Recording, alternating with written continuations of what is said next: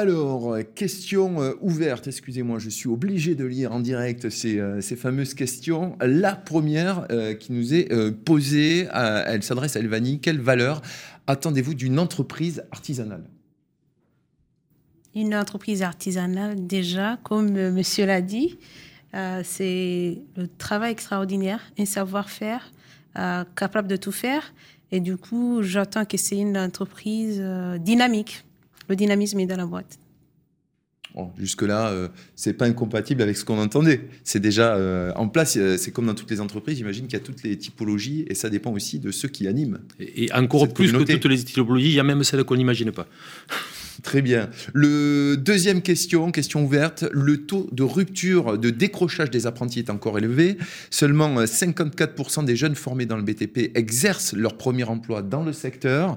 Comment faire pour garder son apprenti et son employé Alors là, je m'adresse à la fois à David Morales et à, et à Franck. Allez, je me laisse, Franck.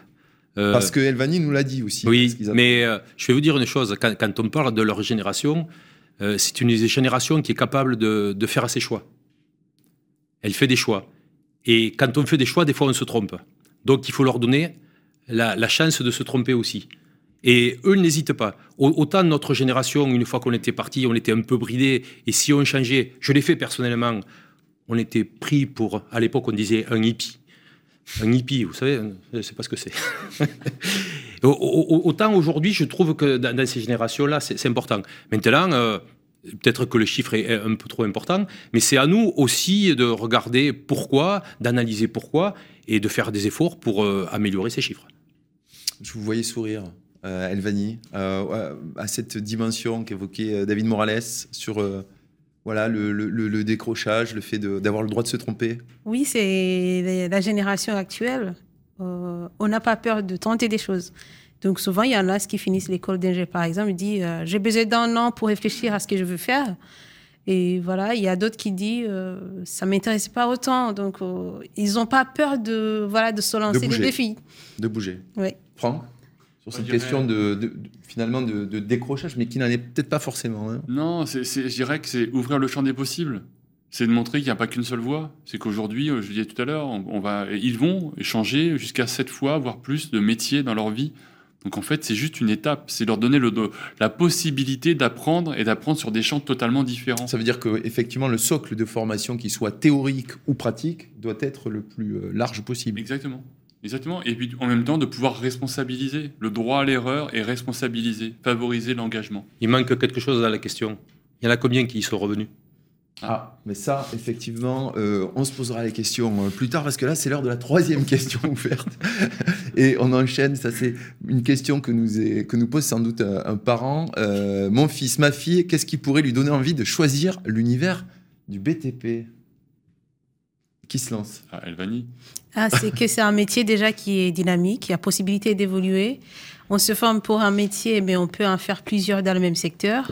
C'est la réorientation qui est facile si le métier ne te plaît pas. Tu as la possibilité de choisir à côté un autre métier. Donc, tu peux être ingénieur, tu peux être à bureau d'études, tu peux faire qualité, tu peux faire sécurité. Il y a plein de passerelles. Il y a plein de passerelles. Donc, euh, c'est, je trouve que c'est important parce que si on regarde sur la liste des métiers, il n'y en a pas beaucoup où on a le choix d'exercer une dizaine de métiers sans changer de formation. Donc, il faut dire aux parents qui ont écrit cette question euh, d'envoyer leur fille ou leur fils à Elvani, qui va leur expliquer, parce que c'est une belle publicité euh, pour le secteur du BTP. Moi, moi, je vais les envoyer ailleurs. hein. Regardez autour de vous, vous allez trouver des artisans qui travaillent dans le bâtiment, des, des- des personnes qui travaillent dans le bâtiment. Ils sont heureux, ils sont pas heureux? Ben, Posez-vous la question. Est-ce qu'ils sont plus heureux que d'autres qui sont, je sais pas moi, euh, informaticiens, qui ont un casque sur les oreilles toute la journée devant un écran et que quand le soir on finit, recommencent à se mettre un casque sur les oreilles? Je sais pas. Bon, visiblement, en tout cas, euh, dans votre entreprise et dans l'artisanat, il y a du, la passion et, de, du plaisir. Une dernière petite question rapide. Dès aujourd'hui, comment je fais pour être plus attractif très concrètement? C'est vrai qu'on a parlé d'attractivité. C'est une question que peut se poser un chef d'entreprise, euh, un artisan. Comment je fais pour être plus attractif? Très vite. Très vite, eh bien, c'est c'est de, de répondre au pourquoi, en fait. C'est pourquoi, pourquoi choisir les métiers du BTP. C'est, ça va bien au-delà de fabriquer un téléphone portable. Ça va, c'est, c'est- construire le monde de demain. On le dit, on, on le disait demain. On va pas se faire que des amis aujourd'hui. C'est construire un monde décarboné.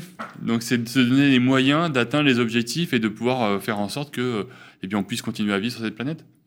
Elvani Euh, C'est le mot, en fait, euh, quand souvent on fait des entretiens d'embauche, on nous demande souvent pourquoi toi et pas l'autre. Et du coup, je dirais à ce- à cette personne pourquoi les gens choisiraient ta, ton entreprise ou ton secteur. Donc, c'est se réinventer, plus ouvrir les portes, à donner des opportunités, à communiquer sur ce qu'on fait, parce que la plupart du temps, on cherche à attirer des gens, mais sans forcément communiquer sur ce qu'on fait. Donc, si les gens ne savent pas ce que vous faites, déjà, c'est, ça va être compliqué. Donc, C'est euh, intéressant de retourner effectivement à ces questions qu'on peut poser en entretien d'embauche. Qu'est-ce qu'on fait nous-mêmes pour euh, justement euh, euh, devenir tout le temps agréable, intéressant, euh, attractif, passionnant Qu'est-ce qu'on ne montre pas aujourd'hui qu'on devrait montrer C'est vrai? C'est ce que vous dites. Oui, parce qu'il y a beaucoup de choses, des bonnes choses qui sont faites, mais qui ne sont pas assez communiquées ou mises en avant et qui pourraient attirer beaucoup de personnes. David Morales? Je sais ce que je vais faire. Je vais faire un petit truc très court. euh, Il paraît que ça se fait aujourd'hui pour dire que je cherche un un apprenti et je veux le mettre sur TikTok. Si vous voulez, ça peut marcher. Et justement, euh, euh, on va y réfléchir le temps du jingle, puisqu'on passe au Money Time euh, WinLab, c'est-à-dire le temps de la conclusion.